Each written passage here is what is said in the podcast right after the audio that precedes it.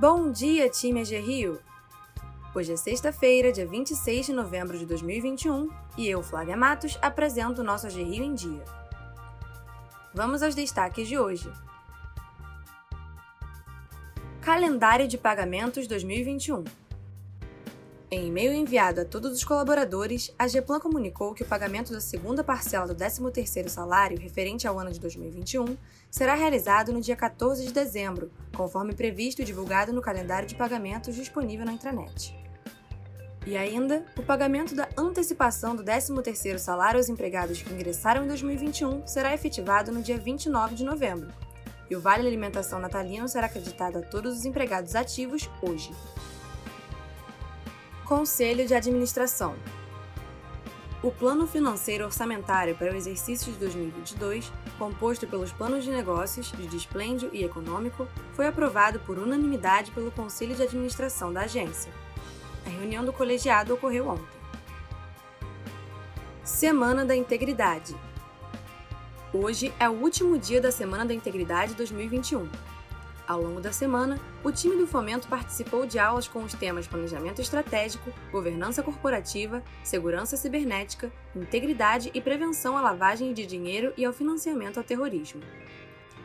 E não se esqueçam, todo o time AG Rio deverá realizar o curso de PLD-FT. O curso promovido pela Escola Nacional de Administração Pública é à distância e poderá ser concluído até março de 2022.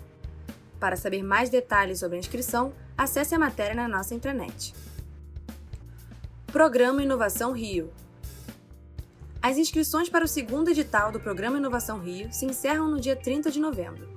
Micro, pequenas e médias empresas fluminenses que possuem projetos de inovação poderão enviar suas propostas para solicitar aporte financeiro da AG Rio e da FAPERJ, a segunda edição contará com recursos de 40 milhões de reais, sendo 25 milhões de subvenção da FAPERJ, destinados a despesas de custeio, e 15 milhões de crédito para investimento ou custeio da AG Rio, por meio da linha InovaCred, da financiadora de estudos e projetos, a FINEP.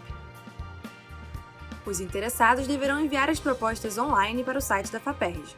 O edital do programa também está disponível em nosso site.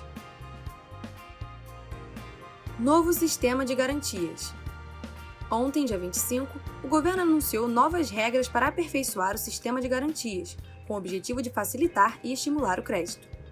Se o projeto de lei que será encaminhado ao Congresso for aprovado, um único imóvel poderá ser usado como garantia para vários empréstimos.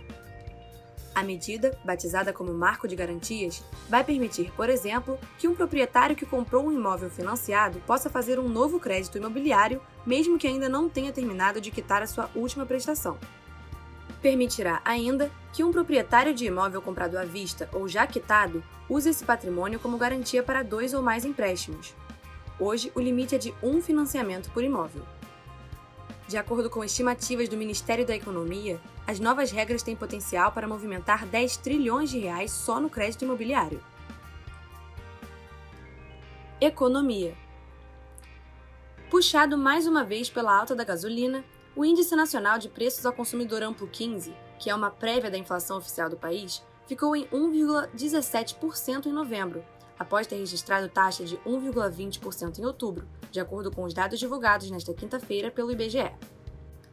Segundo o IBGE, essa é a maior variação para um mês de novembro desde 2002, quando o índice foi de 2,08%.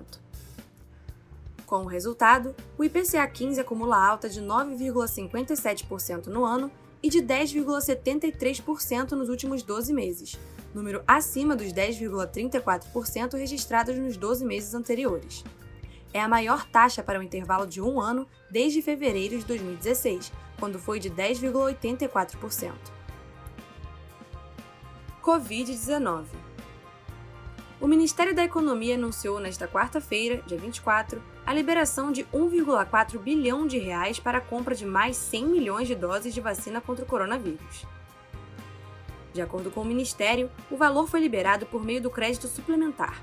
Ao todo, durante os anos de 2020 e 2021, foram abertos créditos adicionais no valor de 31 bilhões de reais para a compra de vacinas e despesas relacionadas a combate à Covid-19. A proposta de orçamento de 2022, enviada em agosto ao Congresso Nacional, ainda prevê mais 3,9 bilhões de reais para aquisição de vacinas. Ficamos por aqui, pessoal. Tenham uma ótima sexta-feira e um bom fim de semana.